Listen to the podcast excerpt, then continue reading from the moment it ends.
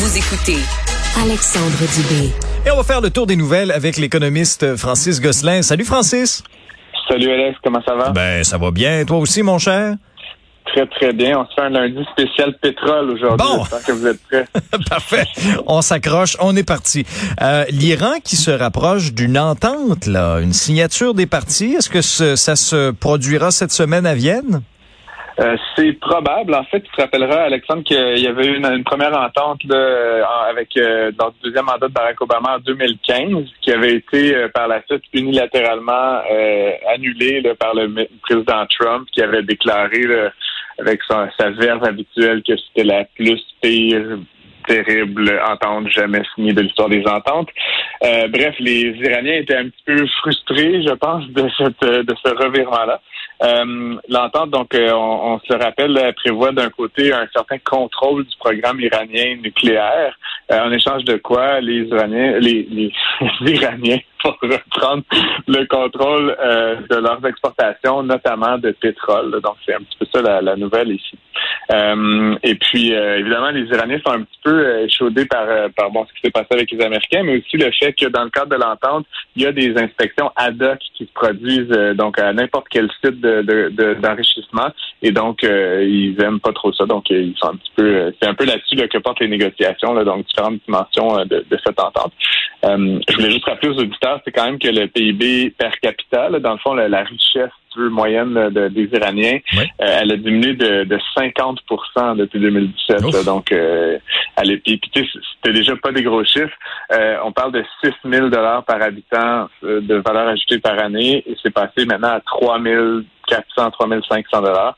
Euh, et, euh, et donc, c'est euh, une bonne nouvelle si ça pouvait aller de l'avant pour euh, le bien-être, si tu veux, de la population iranienne. Euh, un petit indicateur quand même, c'est que la monnaie nationale iranienne a quand même pris de la valeur, le 7% dans les derniers jours. Donc, euh, plusieurs pensent que c'est symbole que euh, la plupart des analystes, puis peut-être certains euh, qui sont sous couvert là, de- du secret iranien, pensent que le deal va aller de l'avant. Donc, c'est plutôt une bonne nouvelle. Ouais, bon, c'est clair. Pendant ce temps-là, le prix du pétrole chute hein, face à l'éventualité d'un accord sur le nucléaire iranien. Le ralentissement en Chine également. Exactement. Ben, ça, ça a un peu, euh, comment dire, là, ça a monté, ça a descendu, là, le pétrole ces dernières semaines, mais là, vraiment, là, on voit qu'il s'installe une tendance euh, baissière. là. le prix, euh, ce matin, là, quand j'ai préparé tout ça, était à 93 dollars le baril de Brent. Euh, c'est vraiment pas Mhm. beaucoup.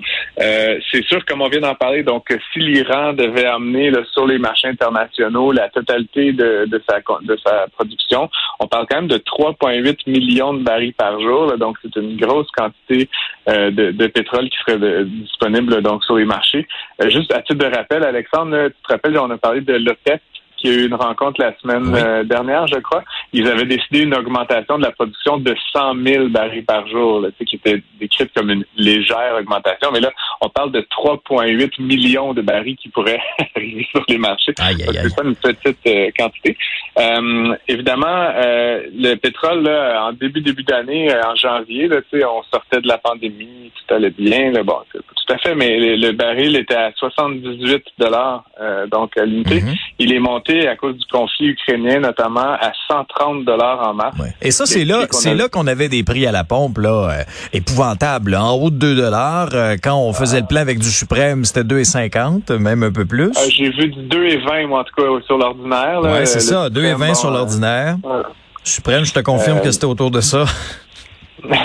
J'étais encore marqué, quand, tu moi. te ba- quand tu te balades avec ta Porsche, Alexandre, c'est ça? non, c'est pas une Porsche. Non, non, non, c'est pas une Euh, Porsche. je, je blague. Mais Euh. ça pour dire que la baisse euh, donc du- sur les marchés pourrait signifier donc aussi une baisse à la pompe. Certains Bon. analystes pensent qu'au Québec, en tout cas, on va on devrait voir passer ça. Là, je, crois que c'est autour de 1,80. Ça pourrait se stabiliser autour de 1,75. Donc, baisser encore Ouais, c'est ça que je regarde là. On, on, on fait, il y a des, il y a des sites là, qui euh, répertorient, notamment Essence Oui. Montréal. Là, à certains endroits, là, à peu près, là, c'est ça. Ça tourne autour d'une 82, euh, une 85 par endroit. Il y a même à Laval une 77. Voilà. Ben, tu vois, donc 1,75, ça serait un prix un peu de stabilisation potentiellement. Euh, d'autres analystes prédisent que ça pourrait baisser encore plus, donc éventuellement arriver même à un retour à 1,50 le litre d'essence à la pompe. Euh, ce qui serait évidemment pour ceux et celles qui sont euh, dépendants de cette drogue qui est le pétrole une très bonne nouvelle, n'est-ce pas? Oui, mais, mais je cancellerai quand même pas ma commande pour mon, mon véhicule électrique, là je te confirme que ça va quand même te coûter 90% moins cher de faire le plein, Alexandre, lorsque tu l'auras reçu. Bon, euh, euh, parlant de parlant de gros chiffres, euh, un trimestre hors du commun pour le géant saoudien Aramco. Aramco, donc qui est la plus grande compagnie pétrolière donc saoudienne d'Arabie Saoudite, qui est aussi sponsor de la Formule 1 pour ceux qui suivent un petit peu ce, sport-là. Ben oui, avec Aston Martin, entre autres. Exactement. Ben, ils ont annoncé une augmentation, tiens-toi bien, ben là, le chiffre en soi, 90% d'augmentation des profits. Donc ça, jusqu'ici, bon, c'est beaucoup, c'est un doublement presque, mais le chiffre lui-même frappe quand même l'imaginaire. Aramco a fait pour les mois d'avril, mai et juin 48,4 milliards de dollars de profit. C'est incroyable. C'est quand même un pas pire profit. Évidemment, c'est un trimestre exceptionnel, mais tu t'imagines que si on étendait ça à l'échelle d'une année, ce serait 200 milliards de profit dans une année. C'est comme un petit peu beaucoup. C'est, je crois, un cinquième de trillion de dollars. Bref, ça pour dire, euh, les résultats arrivent un peu tardivement. je voulais faire une petite blague, mais c'est parce que ça a pris tellement de temps à compter les 48 milliards de dollars. oui, euh, je comprends, c'est long. ça fait bien des, des petites piles quand on met ça. Sur... Exactement, ouais, des scènes là, pour se plonger à la Picsou. Mais ça pour dire, l'entreprise a annoncé euh, que son dividende, là, qui était déjà prévu de 18 milliards, lui, il va rester inchangé. Donc 18 milliards qui vont retourner aux actionnaires. Ça laisse quand même une belle petite marge de manœuvre, Alexandre, de 30 milliards de dollars de bénéfices euh, qui va être donc réalloué. Ils vont être serrés. Euh, dans, euh, moins serré, exactement, mais donc il va être réalloué, lui, dans les, les capacités de production. C'est certain que ce ne sont pas pour des capacités de production à court terme, parce que comme on, on en a parlé avec l'OPEP, l'augmentation prévue dans les prochains mois n'est pas très grande, mais à long terme, Aramco continue de prévoir que la demande pour les produits pétroliers va être au rendez-vous, donc va continuer à investir dans sa capacité. par ailleurs, je lisais là-dessus là, pour un petit peu compléter la nouvelle, mais c'est intéressant, mm-hmm. Aramco, bon, comme beaucoup d'entreprises entreprises pétrolières, sais que BP le fait, d'autres grandes, euh, dans le fond, on a choisi ces dernières années de se diversifier. Donc, c'est des entreprises pétrolières là, à la base qui exploitent euh, des gisements puis qui les vendent euh, donc par le raffinage jusqu'au jusqu'à nous.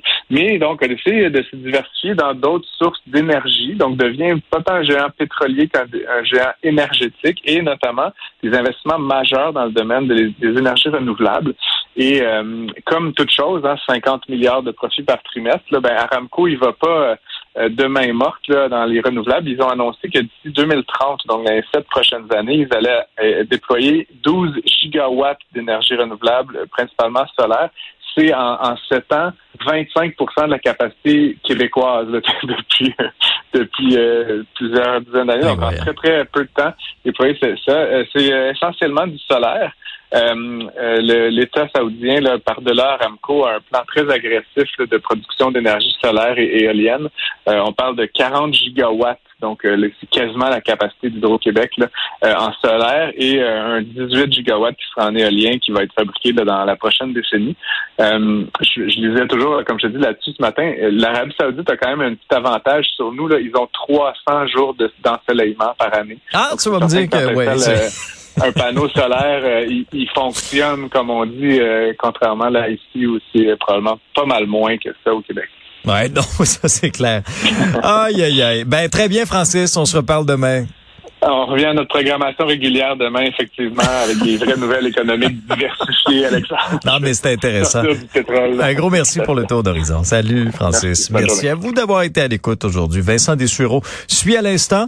Passez une très, très belle journée et on refait ça demain dès 10 heures.